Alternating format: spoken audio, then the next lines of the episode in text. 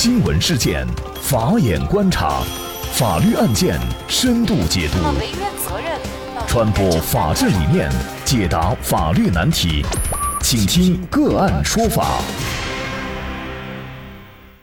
大家好，感谢收听个案说法，我是方红。今天呢，我们来关注夫妻因为性生活不和谐，妻子提出离婚，那么这样的理由会得到法院的支持吗？更多的案件解读，欢迎您关注“个案说法”微信公众号。二零一二年七月，张丽丽和李峰经人介绍相识，建立恋爱关系。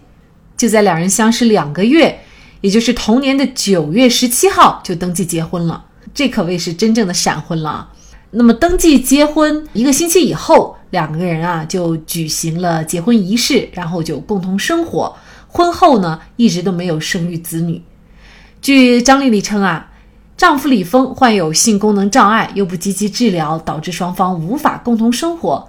张丽丽在庭审当中还提交了一份门诊病历，证实李峰得的是阳痿早泄。因为双方感情不和，以及李峰患有男性疾病，但是不积极治疗等原因，双方夫妻感情产生破裂。那么张丽丽就在二零一二年十月份离家，和李峰分居生活。那分居了大半年以后。二零一三年七月，张丽丽就起诉法院，要求和丈夫李峰离婚。在法庭上，李峰并不同意离婚。他认为阳痿早泄并不是不可治愈的疾病，不能等同于性功能障碍。李峰又提交了二零一四年一月份在医院做的一份身体检查的报告，证明啊自己身体是正常的。而张丽丽就认为呢，李峰提交的检查是精液动态分析，只能证明精液正常，不能证明李峰性功能正常。那一审法院经过审理以后认为呢，张丽丽和李峰是在二零一二年建立恋爱关系以后，并且呢在同年九月登记结婚，双方婚前的感情基础一般。那么同时呢，双方婚后共同生活仅一个月就产生矛盾，并且分居生活。至今，那么双方并没有建立起牢固的夫妻感情。那么现在呢？张丽丽以李峰患有性功能障碍，无法共同生活为由，要求和李峰离婚，应当视为李峰和张丽丽夫妻感情已经破裂。所以呢，对于张丽丽离婚的诉讼请求，法院是准许的。那么就是这个案件可能引发一系列的法律问题，比如说性生活不和谐是否就是离婚的？一个主要的法定理由，那么这也是否意味着男方或者是女方存在性功能障碍，一方就可以提出离婚呢？就是相关的法律问题啊，今天我们就邀请云南大韬律师事务所副主任、婚姻家庭法律事务部主任、国家婚姻家庭咨询师谭英律师和我们一起来聊一下。谭律师你好，主持人好，听众朋友们好。感谢谭律师。这个案件呢，最终是支持了张丽丽的诉讼请求。那么，这个是否就意味着性生活不和谐可以成为离婚的一个法定的理由呢？我们经常讲，呃，法院判断双方是否能够离婚的一个唯一的标准，就是夫妻感情是否破裂。那么性生活不和谐，那么是不是夫妻感情破裂的一个标志呢？那么我们应该讲，就是说性生活不和谐，它可能是导致夫妻感情破裂的。为什么这样讲呢？因为我们从法律上讲啊，夫妻关系它是包括夫妻人身关系和夫妻财产关系，就包括这两方方面的一个关系。那么人身关系呢，实际上就是包括性生活啊、生儿育女啊、呃，包括赡养父母啊这些方面的内容。也就是说，夫妻之间他除了相互的一个扶扶持，也有相互享受性爱的一个权利和义务。而且应该说呢，性生活那么是否和谐呢，是维持夫妻关系稳定的一个极为重要的一个因素。那么据有关的这个统计数据表明啊，在很多的这个呃离婚呃理由当中，其实性生活不和谐是占了一个很大的一个比重的。那么曾经有一本书上，不知道是哪一本书上说过一句话，就是说。呃，有的人呢，呃，一味的讲着配偶的坏话，但是没有离婚，那多半是因为他们的性生活还是比较和谐的。那么有的家庭呢，就说，呃，一味的说着对方的好话，各方面的好话，但是最终离婚了。那么很大的原因呢，就是因为性生活不和谐。所以这个呢，实际上就是能说明性生活确实在夫妻关系当中是占有一个非常重要的一个地位。那么，针对这个性生活不和谐是否是可以成为离婚的理由呢？最高人民法院在关于人民法院审理离婚案件如何认定夫妻感情确已破裂的这个若干具体意见中，那么第一条，它就规定，就是说，如果一方是有生理缺陷及其他原因不能发生性行为且难以治愈的。那么这个是呃法院认定感情破裂的一条标准。那么如果经调解无效，可以依法判决准予离婚。所以说，针对这个问题呢，应该是呃答案是肯定的，就是性生活不和谐是可以成为呃一个离婚的理由的。其实并不意味着说男方或者是女方有这个性功能障碍，那么法院就一定会支持离婚。他必须是要达到一定的条件才可以，是吗？是这样的，那么其实按照法律的规定呢，它要求还是比较高的。它是说，因为这个有生理缺陷或者其他的原因不能发生性行为，那么它用的是不能发生性行为且难以治愈的。就你严格理解呢，它不能发生性行为，实际上是比那个性生活不和谐呢是要求要更严格一些的。那么也就是呃说呢，我们不能呃确定的来讲，如果男方或者女方有性功能障碍，那么法院呃就一定会支持离婚。因为嗯，法院审理离婚案件呢，他要从这个婚姻基础、婚后感情、离婚原因、夫妻关系的现状和有无和好的可能等方面综合来分析。那么这个呃性生活不和谐呢，呃，在每一对夫妻当中、每一个家庭当中，他可能情况也是千差万别的。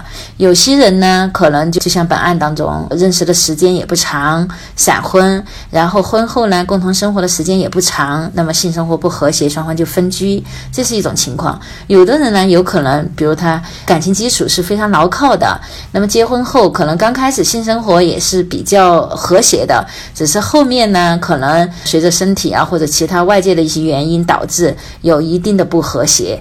那么这个情况呢，就不能一概而论，法院要综合多方面的这个因素来判断是否是。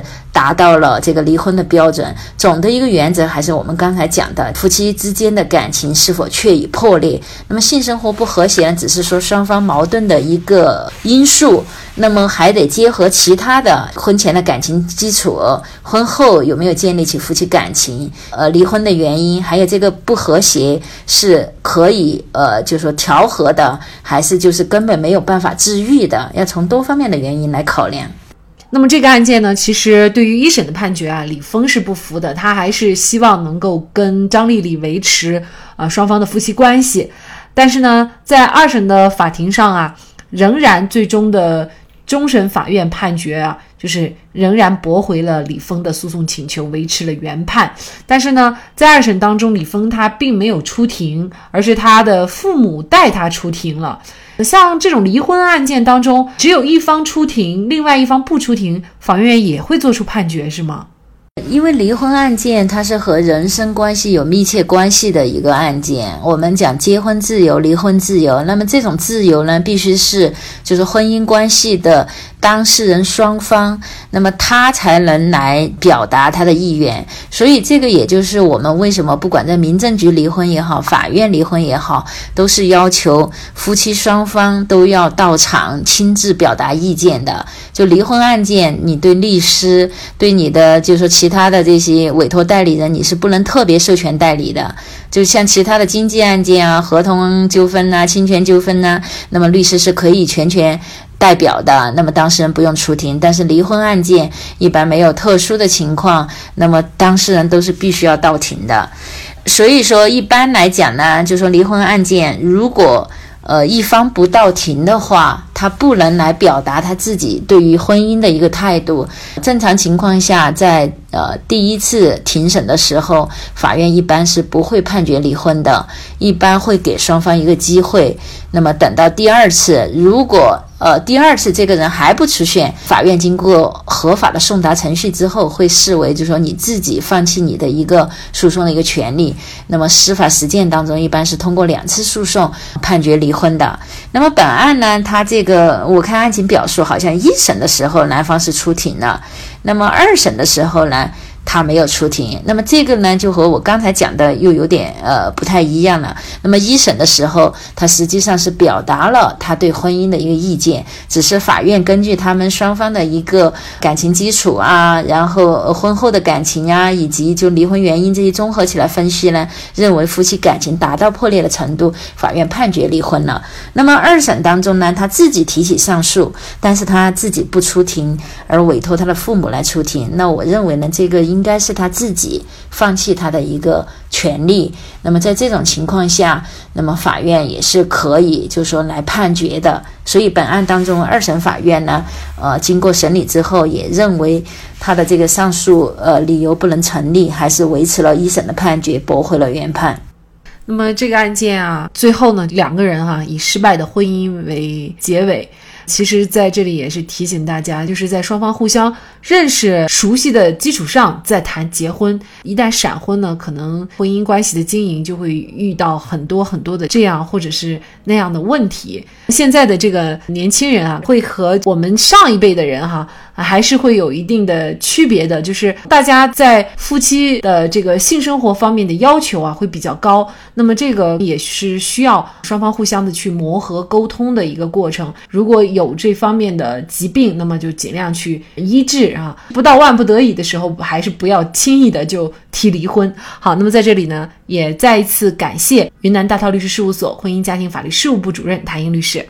那么本期节目的图文推送。大家可以关注我们“个案说法”的微信公众号，在历史消息当中找到。那么在本篇文章的最下角，您点击阅读原文就可以获得我们往期节目的。那么我们把案件呢也分为了刑事案件、行政案件、民事案件、婚姻家庭类案件以及公司法务类案件等等。那大家可以根据您的需要去查找您所感兴趣的节目。同时呢，您在生活工作当中遇到一些法律问题，也欢迎您向我们进行咨询。您可以添加幺五九七四八二七四六七幺五九七四八二七四六七这个微信号，向我们进行详细的咨询。给大家提供法律服务的都是我们个案说法邀请到的嘉宾，他们都非常的专业、资深和负责任。感谢您的收听，我们下期节目再见。